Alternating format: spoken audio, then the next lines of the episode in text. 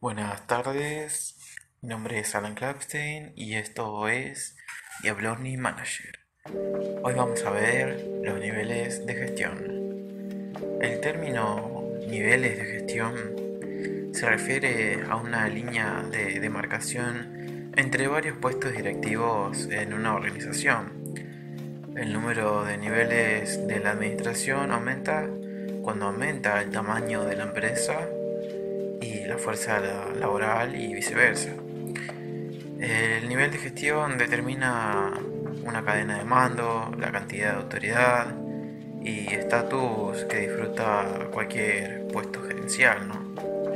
Los niveles de gestión se pueden clasificar en tres amplias categorías, ¿no? Nivel superior, nivel administrativo, eh, nivel medio ejecutivo gerentes de bajo nivel, supervisión, operativa, primera línea. Los gerentes de todos estos niveles realizan diferentes funciones. El papel de los gerentes en los tres niveles se analiza de la siguiente manera.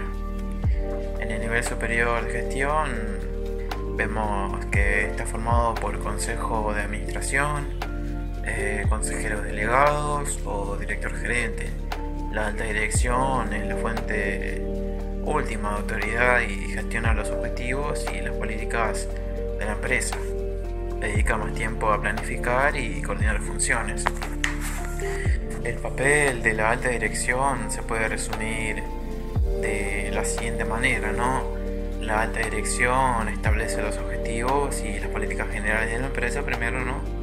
Eh, emite las instrucciones necesarias para la preparación de presupuestos, eh, presupuestos departamentales, eh, procedimientos, horarios, etc.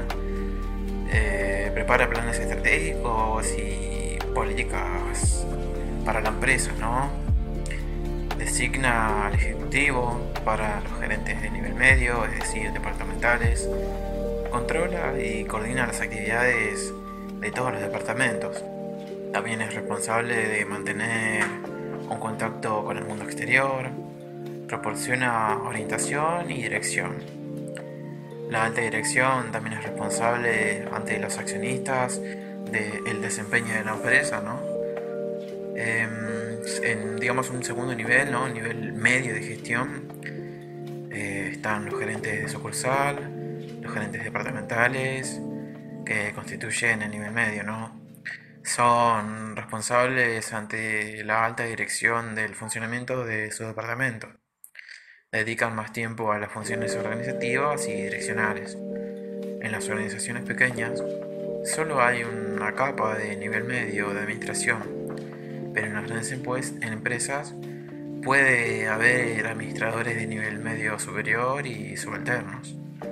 Su papel se puede enfatizar como, por ejemplo, ejecutar los planes de la organización de acuerdo con las políticas y directivas de la alta dirección, eh, hacen planes para las subunidades de la organización, participan en el empleo y la formación de la, de la dirección de nivel inferior, eh, interpretan y explican las políticas desde la gestión de nivel superior hasta el nivel inferior.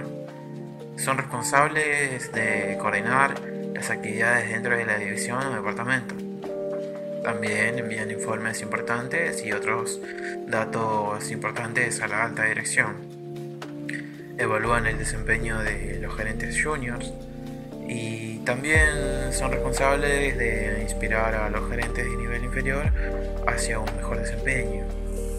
Como tercera categoría podríamos em, nombrar el nivel inferior de gestión, ¿no? El nivel inferior también se conoce como nivel supervisor o operativo de gestión.